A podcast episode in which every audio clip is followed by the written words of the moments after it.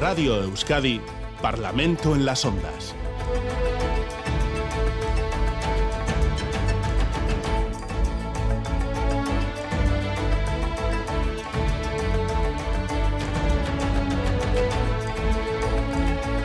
Las nueve casi cinco minutos de la mañana, hora para nuestro debate parlamentario en Radio Euskadi, Parlamento en las Ondas. Para ello saludamos ya a nuestros representantes en la Cámara Vasca. En Donostia están David Soto del Carrequín Podemos y hoy José Manuel Gil, de Ciudadanos, según a los dos.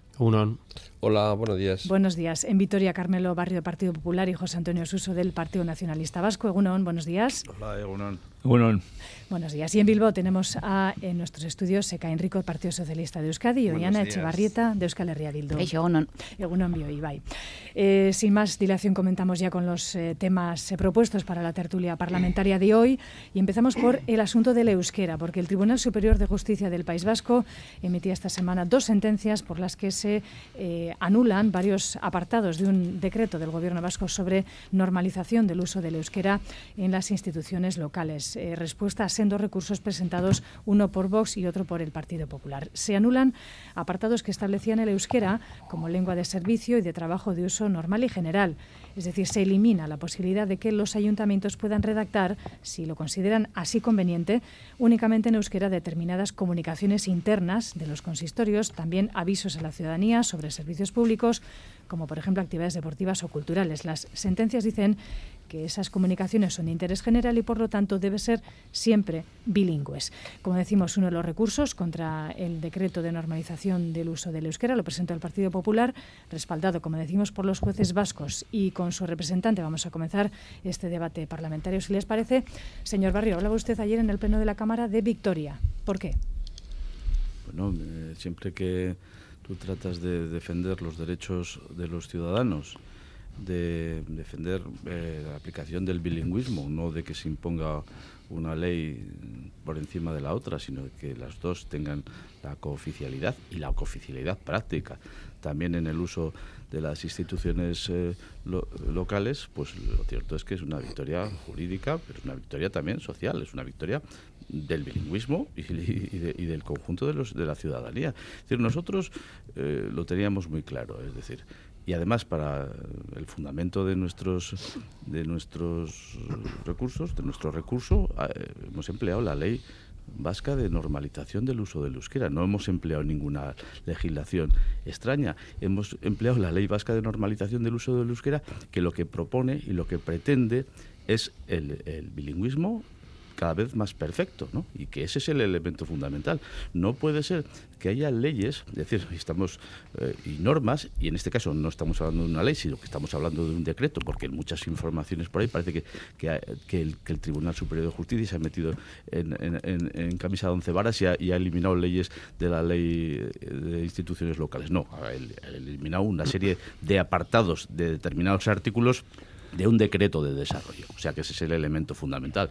Yo creo que algunos están eh, sobreactuando, hiperventilando, se están quejando de una manera desaforada, cuando lo que se ha defendido y cuando el tribunal lo que ha hecho ha sido defender el bilingüismo, defender desde luego eh, la realidad que, la propia ley de normalización del euskera contempla. Yo creo que eh, es lo que hemos hecho, hemos, hemos hecho ese planteamiento, los tribunales en parte han aceptado nuestra nuestra argumentación y yo creo que con toda normalidad hay que entender que las relaciones entre las administraciones locales, en este caso, que se habla de, habla de las administraciones y los ciudadanos, puedan ser en los dos idiomas y se deba garantizar eso. Si no íbamos más allá, que, eso, que el, que el, hecho que, que se garantizase eso. Y esa cuestión tan sencilla y tan simple pues ha sido aceptada con normalidad por los tribunales. ¿no?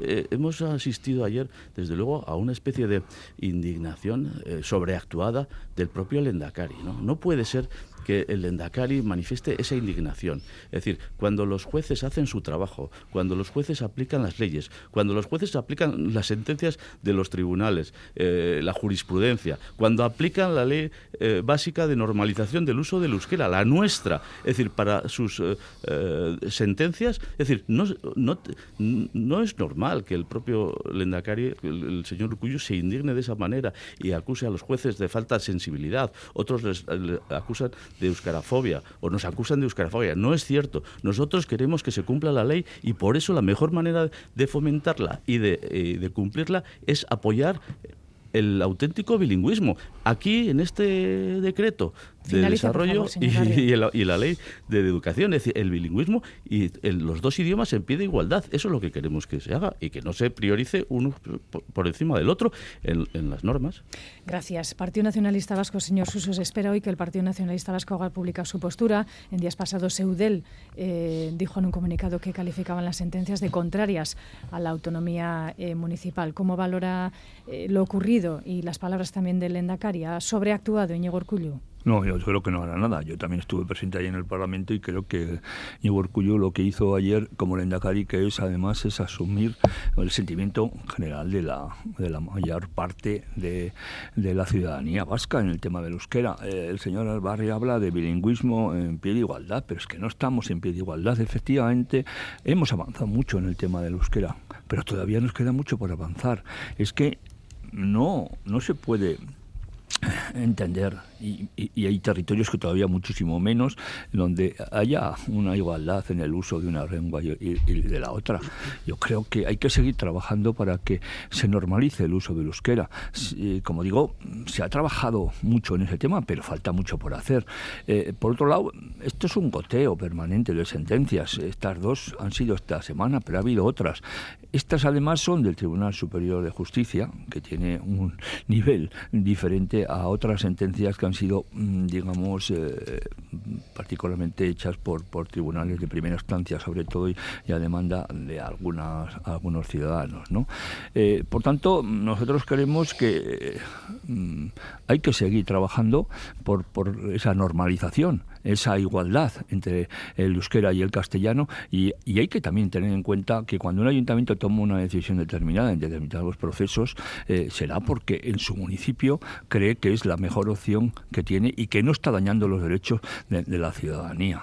Por tanto, eh, yo creo que eh, bueno hay que eh, en ese tema tenemos que tener claro ese sentimiento, como digo, generalizado de la ciudadanía y, de hecho, mm, bueno, ya hay en este momento diferentes manifestaciones o actos para reivindicar eh, ese derecho de igualdad de, de euskera y del euskera y, nosotros ahí vamos a estar, lógicamente, como hemos estado siempre, como hemos estado trabajando siempre por, es, por, es, por esa normalización de, entre, eh, del euskera y por ese trabajo que, que hay que hacer para recuperar una lengua que durante muchísimos años estuvo reprimida y ahora, bueno, pues todavía eh, es, un, es un motivo de confrontación política, que también es un hecho importante a resaltar, la, eh, la utilización política.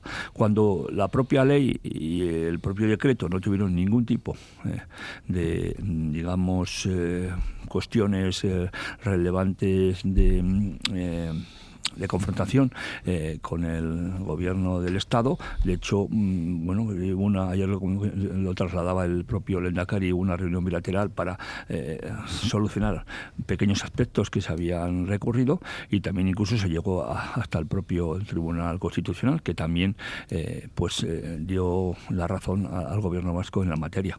Por tanto, seguiremos trabajando para que el euskera sea el idioma que al menos esté en igualdad de condiciones con el castellano en su uso. Euskal Herria Bildo y Ana Echevarrieta, ¿comparten el diagnóstico del Endacari Urcullo? ¿Les falta sensibilidad frente al euskera a los jueces? Eh, bueno, les falta sensibilidad, les falta análisis político de lo que son las propias políticas lingüísticas y creemos eh, que estar enfrentando una situación de judicialización del euskera es eh, un nuevo ataque y evidentemente es una sentencia euskarafoba con la que nos hemos encontrado. La judicialización, como decía, tanto del euskera como de las mayorías parlamentarias, porque tenemos que recordar que este ataque también viene de alguna forma mm, impulsada por aquellos que decidieron quedarse ¿no? fuera de este tipo de, acuerdos eh, mayoritarios, sociales y políticos eh, en las instituciones, lo llevan a una judicialización. Eh, y bueno, pues creemos que el Tribunal Superior de Justicia del País Vasco ha ido más lejos que el propio Tribunal Constitucional, que ya en su momento decidió menguar de alguna forma eh, la autonomía parlamentaria y municipal. Eh, vuelvo a repetir, eh, que se mengua de esta forma ya no solo la capacidad de impulsar políticas lingüísticas, sino la propia soberanía de cada municipio a la hora de gestionar su propia política. Eh, y es va en contra de, la normalización del euskera y en contra de, de la autonomía de los ayuntamientos. Y vuelvo a repetir que es un tribunal que ha sido auspiciado por la derecha y la ultraderecha, que va en contra de las mayorías parlamentarias y es de alguna forma pues nuestro lawfare particular, ¿no? Eh, lo que consiguen eh, los que tienen escaso poder popular quieren imponerlo eh, vía judicial y querer imponer simetría en una situación de diglosis y de desigualdad eh, es simplemente no entender nada de políticas lingüísticas. Es como si, por ejemplo, fuéramos en contra de las leyes de igualdad, porque quieren eh, o ponen en valor o quieren poner eh, políticas que impulsen la igualdad entre hombres y mujeres. pero bueno, son los mismos que también van en contra de estas leyes, entonces, bueno, entendemos por dónde vienen. Partido Socialista de Euskadi, Enrico, el gobierno vasco, el Endacari anunciaba ayer eh, siendo recursos. ¿El Partido Socialista comparte este análisis? Nosotros no compartimos lo que dijo el Endacari, de hecho creemos que, que no es acertado. A mí me recuerda esto a algo que vimos hace poco, ¿no? cuando una ministra se empeñaba en decir que su ley estaba bien y que eran jueces machistas los que la retorcían cuando todos los demás habíamos visto un error claro y que todos eh, coincidimos en que se debía corregir. Nosotros respeto absoluto a las decisiones judiciales. Y nosotros estamos con los derechos lingüísticos y hay que recordar que ese es el derecho que tienen los ciudadanos y las ciudadanas de Euskadi para decidir la lengua en la que quieren comunicarse entre las oficiales sin imposición ninguna. Pero es que no existe un derecho de las instituciones a decidir en qué lengua se comunican con los ciudadanos. Es que esa es la diferencia. Es que eso es de lo que estamos hablando, ni más ni menos. Es que aquí no hay un ataque a los derechos lingüísticos, se defiende a los derechos lingüísticos de la ciudadanía, porque es la ciudadanía la que tiene que ejercitar ese derecho. ¿Qué le parecería a Euskal Herria Bildu o al Partido Nacionalista Vasco una ley que diga que solamente el desconocimiento del castellano puede permitir que una institución se comunique en euskera con ese ciudadano. Terrible, ¿verdad? A mí me parecería terrible. Bueno, pues esto es de lo que estamos hablando. Una institución no puede decidir cuál es la lengua en la que se comunica con el ciudadano. Tendrá que ser el ciudadano el que ejercita ese mm, derecho. Y nosotros ya advertimos en el año 2016 que la LILE, en algunos de sus artículos, pues contenía eh, cuestiones que van en contra de las propias eh, leyes, por ejemplo, la ley de normalización del uso del euskera, y algo más grave, porque eso es lo que dice la sentencia, pero es que yo voy a ir más allá. Es que va en contra de la propia realidad sociolingüística de, de nuestro país y en contra de los propios derechos lingüísticos de, de, los ciudadanos. Una institución no puede decidir en qué lengua se tiene que comunicar con ese ciudadano. Y claro, llamarse ahora engaño y pegarse golpes en el pecho eh, diciendo que malos son los jueces, pues a nosotros nos parece un poco de, postureo sobre algo que todos sabíamos que, iba a pasar, porque salí en ese aspecto nacía, nacía viciada. Y lo hemos visto también en, sentencias del, ámbito eh, laboral, que da la razón, por ejemplo, a trabajadores y a trabajadoras que llevan décadas trabajando para la administración y que por una decisión eh, arbitraria de esa administración, pues veían peligrar su puesto de, trabajo. Y yo creo que no se puede confundir derechos lingüísticos, que repito, son los derechos que tenemos los ciudadanos a elegir libremente nosotros, sin imposición ninguna, en qué lengua nos queremos comunicar, con los anhelos de euskaldunización que cada uno legítimamente pueda tener pero yo también lo, voy a decir. Yo no sé si de verdad alguien piensa que se va a euskaldunizar más confrontando mm, derechos lingüísticos contra derechos laborales, creo que es un, error, o también imponiendo la redacción de expedientes administrativos solo en euskera. Yo creo que si alguien entiende eso es que no ha salido de su casa en los últimos 30 años. David Soto, del Carrequín Podemos ir. ¿cuál es su opinión al respecto? Sí, bueno, yo eh, nosotros creemos que, se mezclan determinados aspectos, porque efectivamente hay derechos que, hay, que, garantizar y que por tanto em, hay que hacer un ejercicio a la hora de, preservarlos por parte tanto de la administración pública como por parte, en este caso, de, de, la judicatura, ¿no? del Poder Judicial. Está el acceso a la función pública, está el acceso a que cada ciudadano elija efectivamente libremente el idioma en el que accede o en el que se comunica con la administración pública y luego obviamente también está el derecho eh, en función de este último que mencionaba, a que, a, que, a que se comunique la administración pública en euskera y además también uno tenga la capacidad de poder comunicarse con la administración en euskera. ¿no?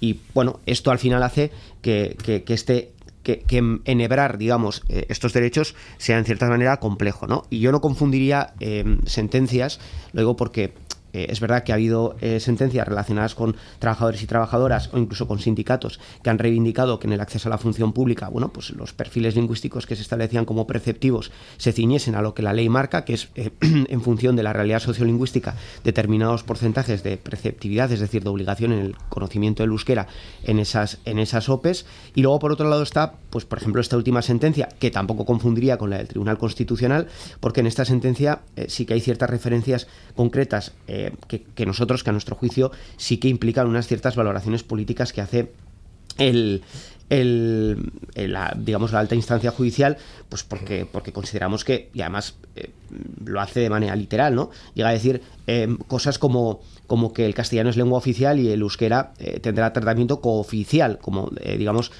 dándole una, una menor relevancia que al castellano. Niega a las instituciones locales el derecho a establecer medidas de discriminación positiva, que eso es de lo que estamos hablando, eh, medidas de discriminación positiva. Eh, también plantea que, y esto lo dice también literalmente, que la realidad sociolingüística de cada municipio eh, podrá ser utilizada por las instituciones locales para excluir al castellano. Es decir, que es que utiliza frases que, para nosotros tienen poco de, de, jurídicas y basándose en estos juicios políticos pretende la defensa, digamos, de determinados preceptos que habría que garantizar, como ya he dicho en mi, en mi, inicio de, intervención, ¿no? el acceso a la función pública en igualdad de condiciones y respetando la, la, ley, y por otro lado también el que cada ciudadano pueda comunicarse con la administración en el idioma en el que quiere. Partiendo de esa idea que nosotros compartimos, sí que creemos que esta última sentencia hace determinadas valoraciones eh, políticas que van más allá de las sentencias referidas a, a, cuestiones de, tinte laboral o, en su caso, incluso hasta más allá de la sentencia del Tribunal Constitucional. José Manuel Gil Ciudadanos, ¿respalda su formación esta posición de Partido Popular y de Vox respecto al uso del euskera en las entidades locales? Lo que Ciudadanos respalda siempre es el cumplimiento estricto de la ley. Y aquí lo que hemos visto es que frente a una sentencia judicial, que lo que hace es poner las cosas en su sitio, hemos vivido una reacción airada por parte de los partidos nacionalistas acusando a la judicatura de imponer, eh, de, hacer una ofensiva judicial contra el euskera. No, mire, no hay nada de esto. Aquí lo que hay es una obsesión nacionalista por imponer el euskera a toda la población por encima de todo, incluso por encima de las leyes, y, por tanto todo lo que ataca eso, todo lo que pone algún inconveniente a eso, pues se ve como una confabulación peligrosa. Pero claro, es que hemos oído cosas esta, esta semana muy fuertes, que la justicia está poco euskaldunizada, ojo con la expresión, ¿eh? O incluso al Endacari decir que a los jueces les falta sensibilidad la euskera. Vamos, lo que están diciendo en realidad es que la justicia, en su opinión, es muy poco nacionalista y que no la manejan, y que no la manejan a su antojo, como es su costumbre con todo lo demás. ¿No se les ha ocurrido que la justicia simplemente sea como debe ser, independiente? Es decir, que no es ni nacionalista ni no nacionalista, sino que simplemente es justicia y se dedica a aplicar las leyes. Pero es que aquí ya nos conocemos todos y ya sabemos cuál es la segunda parte de esta acusación. Al PNV lo que le gustaría es controlar la justicia a su antojo pero como dicho así, queda feo, lo que lo quieren legitimar revistiéndolo de que lo hace por el euskera. Lo cierto es que ustedes se llevan varapalo judicial tras varapalo sobre el euskera y sobre otros muchos asuntos. ¿No han pensado ustedes que si empezaran a legislar dentro de los marcos legales y dejaran de perpetrar leyes chapuzas, no tendrían esos problemas? Mira, aquí no hay eh, una ofensiva judicial contra el euskera. Aquí lo que hay es una fuerte ofensiva política por parte de los, de los partidos nacionalistas, con la complacencia de los partidos pseudo-nacionalistas, para imponer el euskera en la educación, en la sanidad, en la administración y en las relaciones con la ciudadanía que se ha salido del marco legal. Por tanto, lo que está sucediendo en los juzgados no es nada más que la corrección de esas ilegalidades cometidas con ese decreto que daba capacidad a los ayuntamientos para eh, ignorar a una parte de la población que daba cabeza para, no solo para priorizar el euskera en las relaciones con los vecinos, sino para que se puedan dirigir solo a ellos. Eh, negando la posibilidad de que minorías o mayorías puedan también utilizar el idioma oficial. Aquí cuando se habla de, la, de que el, el, euskera y el castellano no están en igualdad de condiciones, ¿a qué nos estamos refiriendo? ¿A que no es la misma cantidad de gente a la que habla un idioma y otro? Pero diga, dejemos por favor a la gente que hable el idioma y quiera utilizar dentro de las dos lenguas cooficiales. ¿O es que tenemos que conseguir como primer reto que la mitad de la población quiera o no, tenga que hablar siempre la mitad del tiempo o no en, euskera y, luego ya iremos avanzando hacia más. Oiga, es que esto es, es, que esto es muy evidente. Mire, al final lo que digo es, menos mal que nos quedan los jueces. Eh, bueno, finalizada esta primera ronda, yo no sé si alguien quiere hacer alguna postilla un poco breve, porque tenemos dos asuntos también bastante importantes sobre la mesa. ¿Quién me da la palabra? Sí, sí, sí. Soy Carmelo. Carmelo, adelante. Brevemente, por favor, ¿eh? si, quieren, si, quieren, todos los partidos eh, tomar parte. No, no, medio, medio minuto. Adelante, gracias. Yo creo que es absolutamente injusto, es absolutamente injusto que el Endacari trate con su, su, argumentación de, ayer, trate de presionar a los jueces eh, cuando estos hacen su trabajo. Yo creo que es absolutamente injusto. Es decir, eh, criticar a los jueces y pedirles que, seas, que sean sensibles, que sean sensibles con sus argumentos políticos, no, no es una cuestión democrática. Es decir, los jueces tienen que ser independientes y tienen que aplicar la ley. Eso hay que preservarlo, eso es muy importante. Y sobre todo cuando aplicar la ley supone aplicar la, la ley vasca de normalización del uso del euskera, que es donde nosotros, es decir, los, los, los que hemos hecho el recurso, el Partido Popular, hemos fundamentado nuestra argumentación en la ley de normalización del uso del euskera de 1982. Ese es el elemento fundamental. Y no puede ser que el Endacari presione de esa manera tan injusta a los jueces. Señor Suso, ¿quiere intervenir? Sí, sí, yo, Adelante, yo creo que los jueces son independientes. Otra cosa distinta es que sus eh, sentencias pueden ser criticables. ¿eh? Es una cosa totalmente distinta. No tengo ninguna duda que a la hora de tomar decisiones son completamente independientes en ese sentido. Y por otro lado, es que las sentencias que hemos conocido, que efectivamente tienen una valoración distinta a las que han podido ser por motivos laborales, eso lo tengo claro, eh, vienen de, recursos que se han realizado por partidos políticos. Eh, de alguna manera, no, normal, normal, normal es para usted. Entonces, eh, que sí, que usted lo, que, lo puede hacer, que lo pueden ah, hacer, que yo no le, que no le quito legitimidad ni mucho menos. Pues Pero lógicamente viene de una posición política y a partir de ahí, pues eh, de una amplia, eh, digamos, acuerdo que hubo en las leyes para llevarlas adelante, pues se presentan recursos y creo que no que no representan a una a una pequeña parte del, de, de la de la Nevasca y, en ese sentido, por tanto, en cual, eh, pues mm, nos preocupa. En todo caso, como ya dijo también Elena Cari, esta sentencia no es definitiva, se va a recurrir y en el recurso esperemos que eh, pues el resultado sea distinto al que hubo, al que ha habido en el Tribunal Superior de Justicia del País Vasco. También, también, es legítimo, ¿por qué tanta, entonces, ¿por qué tanta sobreactuación? ¿Por qué tanta crítica que parece que se acaba el mundo? Si hay, Yo creo que la sobreactuación es la suya, pero claro, en, principio te dirá que no. Vamos a respetar los turnos, gracias. Oye, Echevarreto, es que le El problema es que si yo hoy hiciera las intervenciones, todas mis intervenciones en euskera, aquellas personas que justo han hablado en contra de esta política lingüística no entenderían nada. Y si yo, en cambio, estoy participando eh, con todos los demás eh, en igualdad de condiciones, al tener la oportunidad de hablar en dos lenguas o si fuera de aquí a mí cualquiera me quisiera hablar en castellano, yo le entendería. El problema es que si yo le respondiese en euskera, no lo harían. Y eso es la política lingüística, eso es lo que tenemos que intentar que todas las personas puedan abrazar la oportunidad de tener esta eh, posibilidad la oportunidad de poder elegir, porque no es verdad. Aquí no se puede elegir. Yo no puedo elegir en qué idioma dirigirme a todos ustedes. No lo puedo hacer, porque ustedes no serían capaces de responderme o de entenderme si lo hiciera en euskera. Y no lo estoy echando en cara a nadie su proceso vital y de dónde ha llegado hasta el momento en el que ha llegado. Lo que quiero es que en el futuro todas las personas puedan hacerlo y puedan elegir y por posibilidad de elección. En estos momentos no existe y por eso queremos políticas lingüísticas que sean valientes, que den la oportunidad a las personas de elegir libremente en qué idioma quieren hablar, cosa que hoy no puede hacerse y por eso creemos más que nunca que es importante que desde el ámbito político, institucional, pero también de las calles, eh, tomemos las calles, nos unamos para defender el euskera una vez más. Partido Socialista. Oye, fíjate que fallo, no es verdad, porque existe TV1, existe Euskadi Ratía. Pero tú no me donde, No, no, perdona. Oye, en primer lugar, eso, perdón, eso que acabas de decir me parece que eh, primero falta la verdad. Y te cargas, por cierto, el respeto a los Belarripress, que en este país somos unos cuantos. Segundo, tú no tienes que juzgar si yo te entendería o no te entendería. Por cierto, habla con algunos compañeros y compañeras de tu formación política que se dirigen a mí en euskera y aunque yo les contesto en castellano, perfectamente puedo me parece Estupendo, no, no te parece estupendo porque me lo estás echando en cara. Y Oyena, estoy, Oyena, estoy hablando ahora y déjame decirlo. Es que el derecho a opción es el que tiene el ciudadano a la hora de poner, por ejemplo, en su mando de distancia ETV1 en vez de ETV2 o estar escuchando ahora Euskadi Ratia en vez de Radio Euskadi. Y no que tú decidas si ese ciudadano te puede entender o no te puede entender.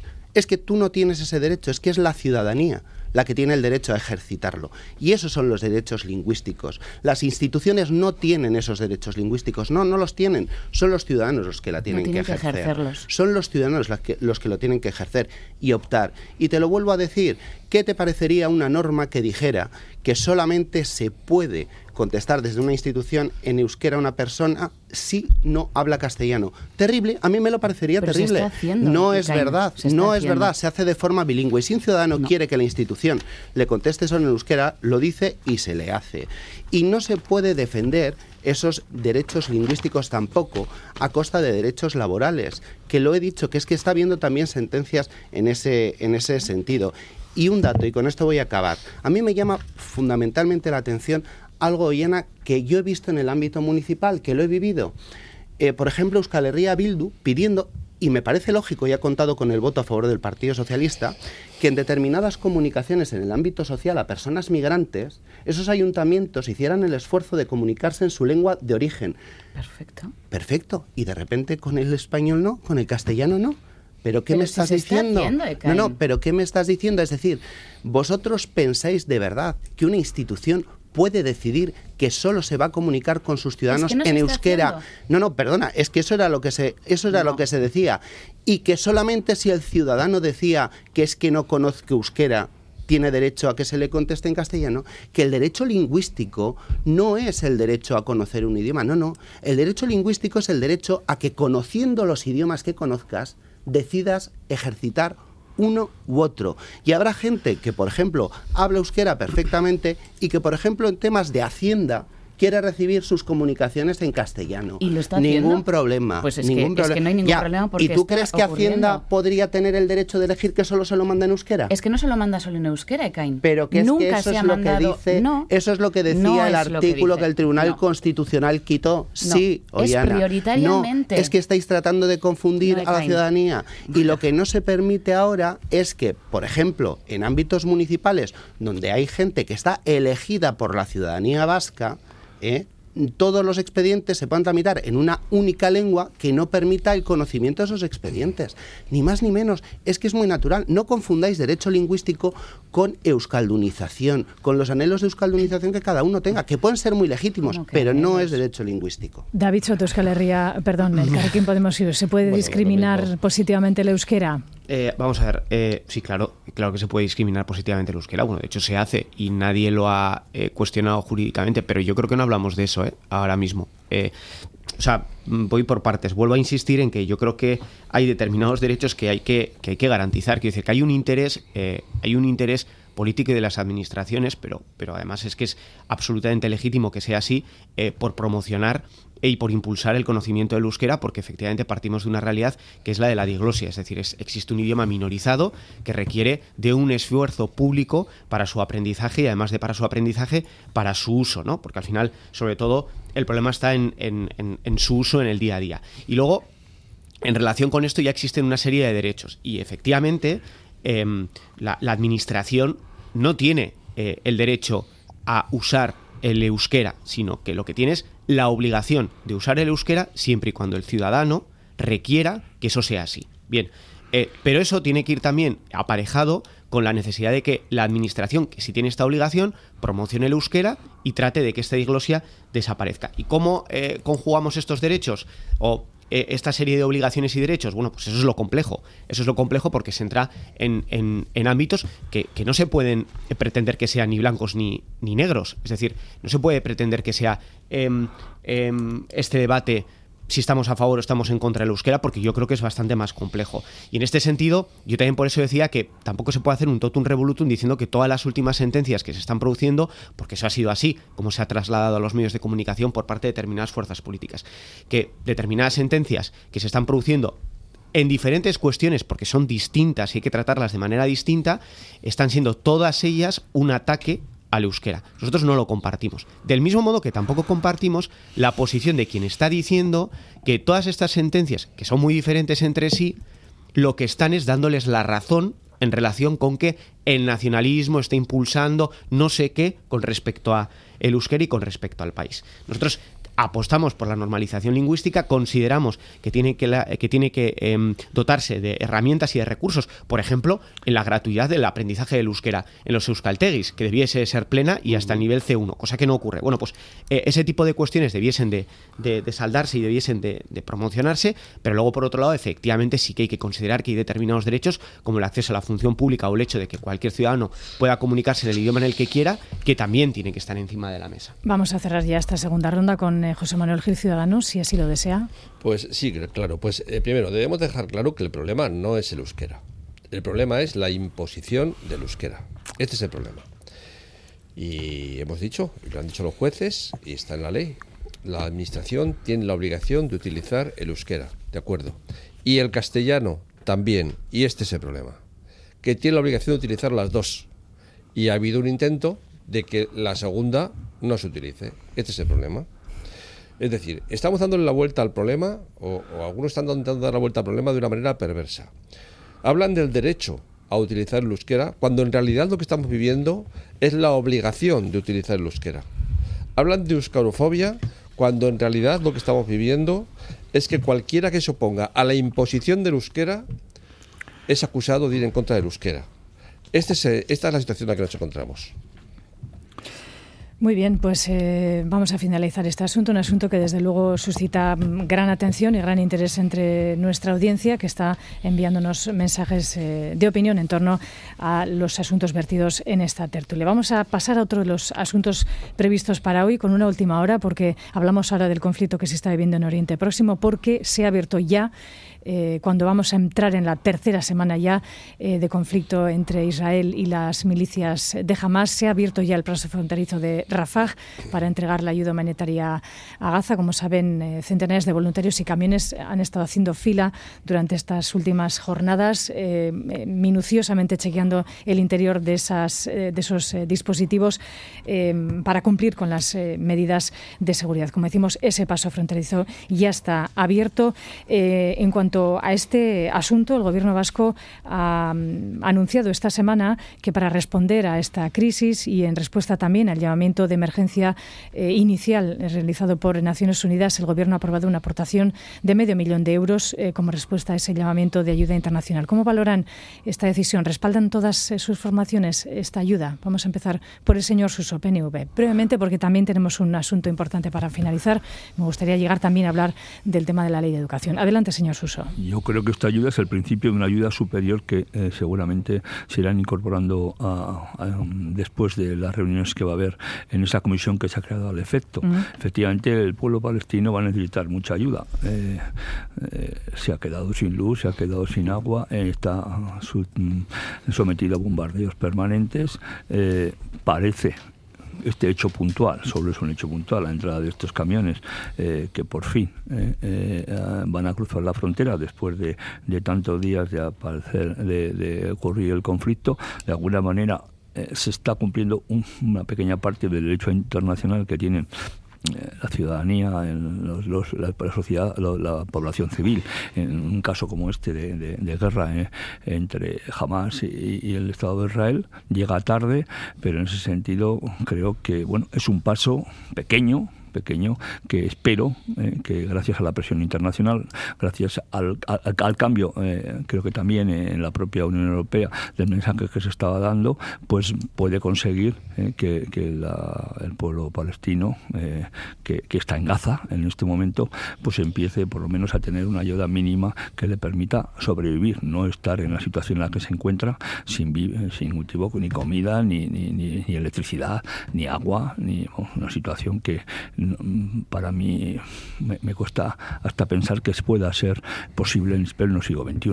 Euskal Herri Bildoyana Echevarrieta. Sí, como decías, han sido 15 días eh, de corte total de cualquier tipo de suministro eléctrico, eh, de agua, de comida y es muy necesario y evidentemente eh, nos parece una buena iniciativa por parte del el gobierno vasco eh, el apoyar a una organización como la UNRWA eh, de ayuda a los refugiados palestinos que está haciendo una labor ya no solo encomiable dentro de sus posibilidades y dentro de la dificultad de poder actuar hoy en día dentro de la franja de Gaza, sino de sensibilización y de información sobre lo que ahí está sucediendo. Creo que eh, todos y todas compartiremos que lo que en estos momentos urge es detener de una vez por todas eh, esa estrategia del gobierno israelí en el castigo colectivo contra el pueblo palestino eh, que hoy, por ejemplo, no creo que, eh, bueno, ayer eh, Bilbo y, otras capitales y durante estas semanas se han estado llenando de gente que iban tomando las calles para denunciar, por ejemplo, el ataque contra un hospital que dejó más de 500 víctimas y que, por ejemplo, ya la mañana también, y es una buena noticia que se abran los corredores humanitarios porque es necesario, pero hoy mismo también, al mismo tiempo, teníamos o desayunábamos con la noticia de que Israel ordena eh, a media luna roja desalojar el hospital de Al-Quds en el que están refugiadas más de 10.000 personas, más de 10.000 civiles eh, en Gaza. Esto es terrorífico y evidentemente esos corredores humanitarios son importantes, pero defender y volver a poner encima de la mesa que eh, el derecho humanitario internacional debe ser respetado en esta situación también urge eh, y es algo que se está rompiendo constantemente y, urge eh, pues que se ponga encima de la mesa también. Partido Socialista Euskadi, Enrico. Pues eh, comparto lo dicho hasta ahora, porque nosotros creemos que es perfectamente compatible la, condena ¿no? del ataque terrorista de Hamas contra Israel, que causó 1.300 muertos y 200 secuestrados, con condenar también cualquier respuesta de, Israel que no cumpla ese derecho internacional humanitario. Y más allá de, ese ámbito de, condenas, que son perfectamente eh, compatibles, pues la situación, como, como se ha dicho por Ollana y también por, por Suso, pues que primero siguen rehenes secuestrados en Gaza, estamos en una espiral de, violencia con bombardeos incesantes sobre Gaza que ya han causado 4.000 muertos, una población civil que está sitiada, que no tiene alimentos, que no tiene medicinas, que no tiene electricidad, que durante todos estos 15 días ha visto cómo estaba la puerta la ayuda humanitaria y que no entraba. Yo me felicito de que, de que, pueda, de que pueda entrar y añado, y con un riesgo de expansión de esta espiral de violencia a Cisjordania y, también a, Líbano, ¿no? Entonces, bueno, yo creo que medidas como estas pues son muy interesantes, que además tendrán que ser reforzadas por todo el ámbito internacional y que tendrán que ir acompañadas pues por eh, una mirada de la comunidad internacional para evitar que esta espiral de violencia eh, siga recrudeciéndose y que se vuelva a llegar a la legalidad internacional. Eh, David Soto, el, el Carrequín Podemos, sí, ustedes, al igual que Euskal Herria Bildu, apoyan la manifestación de esta tarde de Donostia. Sí, eh, han caído en la franja de Gaza 6.000 bombas por parte del gobierno israelí. Tantas bombas como se lanzaron por parte de la coalición estadounidense en la guerra de Irak en todo el país. Es decir, en un eh, núcleo urbano densamente poblado que tiene la dimensión de Bagdad, que es la capital de Irak, han caído tantas bombas como en toda la guerra de Irak en todo el país. Si alguien no cree que esto es una medida absolutamente desproporcionada y, que generará obviamente eh, una masacre absolutamente indiscriminada, pues es que eh, no quiere ver la, realidad. Y además este, es que esto está eh, íntimamente ligado con, con, las vulneraciones y con las... Em, em, en fin, con la, con la, con con la permanente eh, ignorancia que Israel, el Estado de Israel, ha hecho de todas las resoluciones de la ONU desde 1947, con las anexiones de territorio palestino en cada oportunidad que han tenido, en cada contienda. Eh, consideramos que em, incluso el bloqueo desde el 2007 que ha ejercido Israel con respecto a la franja de Gaza, em, bloqueo comercial que ha impedido que em, la población palestina en la franja de Gaza pueda subsistir en condiciones dignas, la mitad de la población de Gaza antes de, iniciar este conflicto estaba por debajo del umbral de la pobreza. Eh, prácticamente la totalidad de los jóvenes en la franja de Gaza no tienen eh, oportunidades laborales em, ni económicas de ningún tipo. perfectamente un caldo de cultivo para, para la sinrazón y el fundamentalismo, porque em, en estas condiciones, lo cual no implica obviamente una justificación de lo que jamás hace, Em, esto supone que el caldo de cultivo que se genera en ese territorio sea absolutamente insostenible. Desde nuestra fuerza eh, política, desde nuestro espacio político, lo que planteamos es que se respeten, obviamente, los derechos humanos y la legalidad internacional que se condenen todas las vulneraciones de los derechos humanos por parte del Estado de Israel y por parte, en este caso, de las fuerzas terroristas y concretamente de Hamas. Y por tanto, lo que queremos es que, se atienda a razones y que, desde luego, se trate de impulsar un proceso de diálogo que va a ser complicado porque, desde luego, teniendo en cuenta la conformación del gobierno de Netanyahu, que incluso dentro del gobierno de Netanyahu hay partidarios que en su día se oponían en manifestaciones públicas e incluso se vanagloriaban de haberse acercado a Isaac Rabin, el presidente israelí que participó en las conversaciones de paz de Oslo y que fue asesinado por un fundamentalista judío, sionista mejor dicho, eh, incluso hay miembros en el gobierno de Israel de Netanyahu que estaban en manifestaciones eh, sionistas en aquella época en contra de Isaac eh, Rabin. Por tanto, creemos que es bastante complicado que se den esas conversaciones de paz entre dos fuerzas tan, tan enconadas, pero desde luego desde nuestra posición eh, solicitar que sea así. Señor Barrio, Partido Popular. Sí, hombre, eh, en este momento hay que atender a los llamamientos de emergencia, ¿no? Y, el País Vasco, como el, como el resto de España o Europa, eh, y, pues desde luego colaborar en la reconstrucción y, desde luego ayudar a, la gente que lo está pasando muy mal en, Gaza, ¿no? Yo creo que ahora hay bueno, eh, se ha visto una pequeña buena noticia, que es la apertura de este paso de Rafa, supongo que por la presión eh, internacional, fundamentalmente la presión de, Biden a, Israel, ¿no? pues, pues habrá habido en este momento esa, esa apertura. Y bueno, y hay que ver un poco con, con, expectación la cumbre de Egipto, que va que yo creo que es importante que por lo menos se sienten hablar eh, las partes, ¿no? Y con, con bueno, con con el resto de, actores. Pero en cualquier caso, el, el momento es el de, el, de, el de retrotraernos al día 7, ¿no? el, de, el de la condena eh, absoluta de, de, ese, ataque de, Hamas a la población civil israelí, ¿no? esos secuestros, ¿no? también eh, esos, crímenes, esas ejecuciones eh, de, inocentes, ¿no?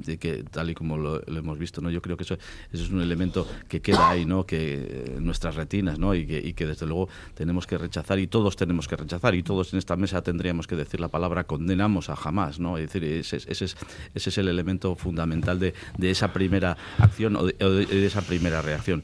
A, raíz de ahí, pues claro que sí que hay que exigirle muchas cosas a Israel, hay que exigirle el cumplimiento del derecho humanitario, hay que exigirle proporción en lo que sea, pues ir a, capturar a los, a los, a, los eh, responsables eh, y a los culpables de, esas ejecuciones y de esa muerte, ¿no? a los responsables de ese, de ese ataque a la población civil. Pero hay que pedirle, desde luego, que, que cumpla con el derecho humanitario, que no se, no se extralimite ¿no? Hoy, lamentablemente, hemos leído en, la prensa, leemos en la prensa que la aviación hebrea mata a 16 personas al bombardear un templo ortodoxo de San Porfirio, además donde se han refugiado eh, familias cristianas ortodoxas, ¿no? Eso es terrible, ¿no? Eso, eso también son, son crímenes, ¿no? Termine, por favor, señor Por eso mismo, yo creo que Además hay que apoyar a Palestina. Palestina no es jamás. Hay que apoyar a Palestina y eso yo creo que la Unión Europea y la comunidad internacional lo tiene que tener bien claro. José Manuel Gil, Ciudadanos. Pues eh, desde Ciudadanos estamos muy preocupados por la situación y por esta escalada preocupante de violencia que está originando tantas víctimas inocentes, ¿no? Y por supuesto que hay que empezar condenando a Hamas el atentado brutal que hizo, que ha ocasionado la pérdida de tantas vidas humanas. El terror no puede tener nunca ningún tipo de justificación y en sintonía con la Unión Europea, nuestro grupo de eurodiputados está haciendo una labor excelente, hay que exigir a Hamas la liberación inmediata de todos los rehenes. Y claro que efectivamente en paralelo hay que decirle a Israel que reconociendo que tiene derecho a defenderse, cómo no, de una amenaza terrorista de este tipo, por supuesto tiene que hacerlo siempre dentro de los límites de la ley y de la proporcionalidad y no lo está haciendo. Es decir, no puede ser que su derecho a defenderse signifique ataques contra la población civil, a la que, por cierto, hay que recordar, jamás utiliza de escudo. Y claro que en esa situación entendemos que es una buena noticia que llegue la ayuda humanitaria a Gaza. El pueblo palestino, y la gran mayoría de él, y en concreto los habitantes de, Gaza, son las primeras víctimas de Hamas y, luchar contra Hamas no debe ser abandonar nunca a los ciudadanos que son los primeros que sufren. Por eso entendemos que eh, hay que, hay que apostar por esos corredores humanitarios, pero dejando claro que no cabe la equidistancia entre Israel y Hamas. Israel es un Estado democrático que ha sufrido uno de los peores atentados terroristas de su historia y Hamas no representa al pueblo palestino. Esto hay que dejarlo claro. Es una organización terrorista que intenta imponer un Estado islámico y que tiene como objetivo la aniquilación del Estado de Israel. Y todo esto repercute mucho en Euskadi, más allá de que tengamos eh, a la familia de Iván y Aramendi en, una, en, en un sinvivir al respecto. Lo que nos encontramos es que aquí tenemos partidos eh, que, más que ser equidistantes han hecho declaraciones eh, de apoyo eh, que parece que parecen que son pro jamás. Me refiero a Podemos y a Bildu. Eso es mentira. Bueno, yo me alegro mucho, yo me alegro mucho de que hoy hayan hoy hayan rectificado y hayan dicho cosas mucho más mucho más claras, pero y, ya en el caso de Bildu ni hablemos porque las, las declaraciones de Otegui oyéndole hablar de secuestros y rehenes a Otegui con todo lo que hemos conocido esta semana. Bueno, es la persona menos indicada para hablar de estas cosas. Vamos a dejarlo ahí. Parece que, eh, escuchando todas sus intervenciones, están eh, bastante de acuerdo en lo sustancial de este asunto. Vamos a finalizar y sí les pido brevedad porque también tenemos que dar paso a la publicidad antes de terminar. Eh, el debate de la ley vasca de educación. se han desestimado todas las bueno, enmiendas a la totalidad presentadas esta semana el jueves. ayer ha habido otro nuevo movimiento en el Parlamento Vasco que, decía yo, ha, ha sembrado más incertidumbres de cara a un un apoyo más allá de los partidos que sustentan al gobierno vasco. Empezamos por Euskal Herria Bildu. Eh, Ollán Echevarrieta mm, decía ayer su compañero Icoitz Arrese que en cuanto al apoyo de Euskal Herria Bildu a la ley, eh, bueno, según lo que ha dicho el Lendacario Urcullu sobre los eh, proyectos lingüísticos de los centros basados en los modelos educativos, mm, parece que su apoyo está mm, bueno, más lejos ahora. Nosotras también lo que dijimos ayer es que íbamos a trabajar hasta el último minuto mm. para volver a los consensos eh, mayoritarios que supusieron eh, los del pacto educativo. Y, ahí nos vamos a encontrar y por eso eh, el jueves no le dimos paso a, a, las enmiendas a la totalidad y quisimos seguir en el espacio de trabajo. evidentemente preocupadas, ¿no? Eh, ya que creemos que Urcullo ayer se salía de los consensos del pacto. Eh, creemos que es preocupante, pero que seguiremos trabajando hasta el último minuto para llegar a los acuerdos que trajeron la mayoría parlamentaria en el pacto educativo. Es que ricasco. Señor Suso, ¿va a ser posible? Yo creo que sí, y además eh, yo me quedo con las palabras eh, que acabo de oír. Se va a trabajar el mayor, con el mayor consenso posible y estoy seguro que ese 82% de parlamentarios eh, que apoyamos la ley mm, va a estar en la aprobación definitiva. Hay 300 enmiendas, parecen muchas, pero son las habituales en cualquier ley que, que, en el Parlamento se presenta, eh, a lo que se ha presentado esta legislatura. Creo que eh, muchas de esas eh, enmiendas pueden enriquecer la propia ley y, se tratará en ese sentido de que sea así y a partir de ahí yo creo que con voluntad, que creo que la hay, vamos a llegar al acuerdo para que esta ley represente un amplio abanico de la sociedad vasca, de sus representantes en este con el Parlamento, pero que al final representan a la ciudadanía vasca. Eh, Partido Socialista de Enrico. Nosotros no nos vamos a cansar de intentar encontrar eh, acuerdos. Tampoco tenemos ningún problema en que esta ley se apruebe con la mayoría transversal que representan Partido Nacionalista y Partido eh, Socialista, también lo, también lo digo. Pero nunca hemos cejado en intentar ampliar consensos y lo haremos. Pero claro, esos consensos tienen que ser sobre la base de que estamos en una ley de educación. Entonces, eh, a nosotros nos preocupan determinados planteamientos que además subyacen, y yo lo ponía de ejemplo en estos micrófonos hace unas eh, semanas, en una enmienda planteada por Euskal Herria Bildu que dice que, bueno, que en la ley de educación eh, recoge el derecho de Euskal Herria a ser una nación. Y yo creo que eso esconde un concepto de que nos hemos equivocado en este sentido. Euskal Herria Bildu, además de que se va fuera del acuerdo de bases, se ha equivocado de qué ley estamos hablando. Nosotros, si se viene a hablar de garantía de plazas públicas y de, lucha contra segregación, eh, de, condicionamiento de la financiación pública de los centros concertados al cumplimiento de los requisitos, bienvenidos sean. Pero eso tendrá que basarse precisamente en, en esos consensos, por cierto, que se basan en la legalidad, y también en la realidad sociolingüística actual de nuestro país. El Carguen Podemos y David Soto, eh, ¿va a ser posible que ustedes también a través de esas enmiendas participen en la, en la ley? Ojalá. Es decir que nosotros enmiendas parciales hemos registrado, pero hay un elemento sustancial que no eh, se quiere poner encima de la mesa y es la em, el hecho de que se va a seguir manteniendo el servicio público vasco de educación y para que alguien lo entienda esto es básicamente como decir que se eh, instituye o se genera el servicio público vasco de Osakidecha, donde se integra tanto eh, la red pública con titularidad pública y todas eh, todos los centros privados de salud de este, de este país con financiación, en este caso, pública. Básicamente lo que a nosotros nos parece es que esto es perpetuar, sí, tres modelos muy concretos, pero en este caso no en el ámbito lingüístico. Está el modelo de, el lingüístico de A, que básicamente segrega por arriba eh, a las rentas altas y eh, por abajo. Luego está la concertada, que básicamente está compuesta por rentas eh, altas y autóctonas. Y luego está la educación pública, que está mayoritariamente integrada por alumnado migrante y pobre. Esto es con lo que hay que acabar. Con esto es con lo que hay que acabar. Esto para empezar, y ligado con el tema de la euskaldunización y con el tema del aprendizaje del euskera, precisamente la educación pública es la que más euskalduniza porque quien acude a la educación pública es quien parte de menor conocimiento del euskera. Y por tanto, habría que dotar a la educación pública y poner la educación pública en el centro de esta ley, cosa que no se está haciendo y, esa es la razón por la que nosotros planteamos la enmienda a la totalidad. Y aquí es donde nosotros estamos interpelando directamente a EH Bildu y al Partido Socialista para que en el trámite de enmiendas parciales eliminen el concepto eh, de servicio público vasco de educación, que no es más que equiparar a la educación privada con la educación pública. Partido Popular, señor Barrio. Bueno, vamos a ver. brevedad, sí, muy brevemente. Este, esta, este proyecto de ley está sostenido en un pacto liderado por el PNV y, Bildu, fundamentalmente. ¿no? Y yo creo que eh, más que eh, este proyecto de ley, al final, que es hijo de ese pacto, es decir, más que buscar la mejora de la educación y el, superar los problemas de, que la educación vasca tiene, es un, es un pacto y es un, es un proyecto, es un instrumento de construcción nacional. Eso por un lado. Pero por otro lado, yo creo que es el momento adecuado para que el consejero Vildarrach o para que el, el Cuyo retire este proyecto de ley.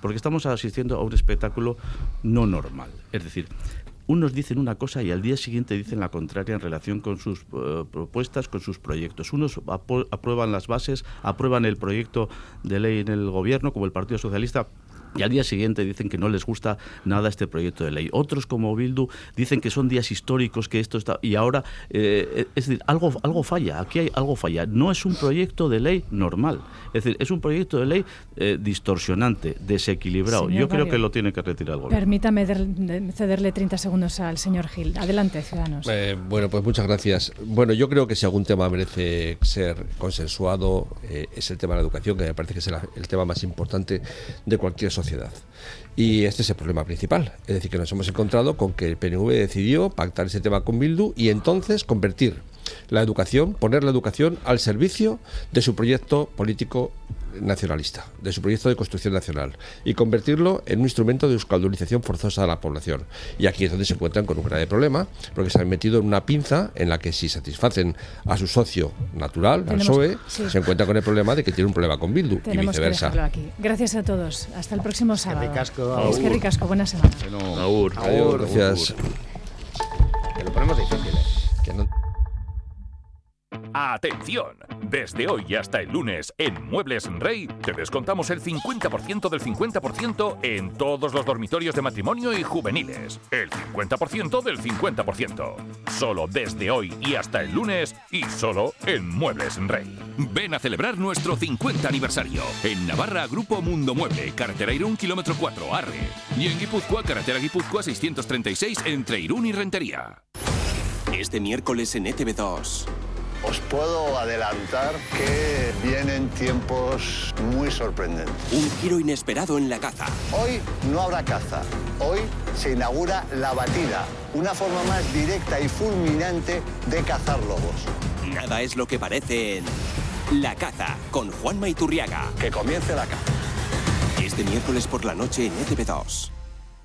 Paneros, paneras, amantes del pan. Las panaderías guipuzcoanas te invitamos a celebrar el Día Mundial del Pan. Del 14 al 22 de octubre, acércate a los establecimientos de Guipúzcoa o Quiñac y participa en el sorteo. Más de 140 personas podrán disfrutar de una semana de pan gratis. Nuestro pan es arte y es sano. Ven a probarlo. Más información en guipuzcoaquiñac2023.eus. 250, 250, 250. ¡Para la cinta!